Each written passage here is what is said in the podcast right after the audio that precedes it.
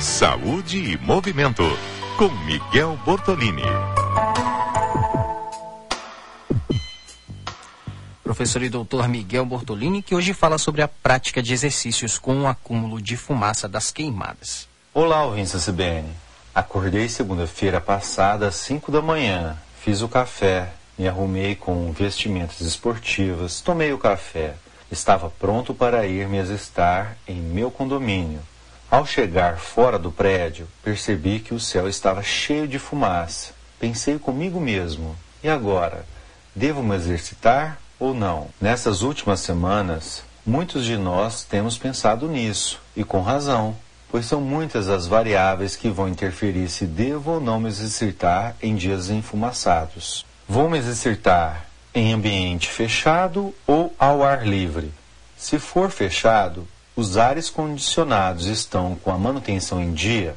Se sim, o material particulado da fumaça vai estar em níveis baixos no ambiente fechado, não trazendo riscos à saúde. Se o exercício for em ambiente aberto, no parque, por exemplo, neste caso, alguns cuidados devem ser tomados. Tem alguma doença cardiovascular ou respiratória?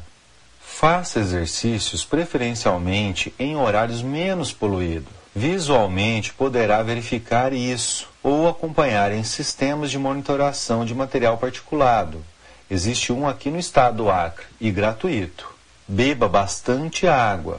Se exercite menos do que está acostumado nesses dias enfumaçados. Se o incômodo com a fumaça for realmente grande, é melhor procurar um local fechado ou até parar o exercício físico. A poluição particulada nos afeta muito. Aumenta o risco de inflamação das vias aéreas, diminui a função pulmonar, diminuindo tanto o transporte de oxigênio para os tecidos quanto o de CO2 para fora do corpo. Reduz a capacidade de tamponamento sanguíneo, ou seja, a capacidade de anular substâncias especialmente ácidas no sangue. Aumenta a pressão arterial. Há alteração na função microvascular.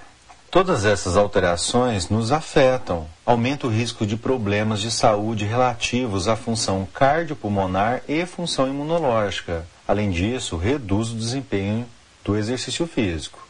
Caso tenha problemas cardiovasculares como pressão alta ou pulmonares como doença pulmonar obstrutiva crônica, DPOC, tente fazer exercícios em ambientes fechados. Se possível, evite realizar atividades físicas em ambientes abertos nessa época do ano.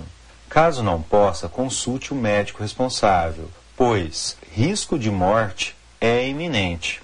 Aos sedentários, quero lembrar que esse tempo enfumaçado vai passar logo, viu? E não dura o ano inteiro.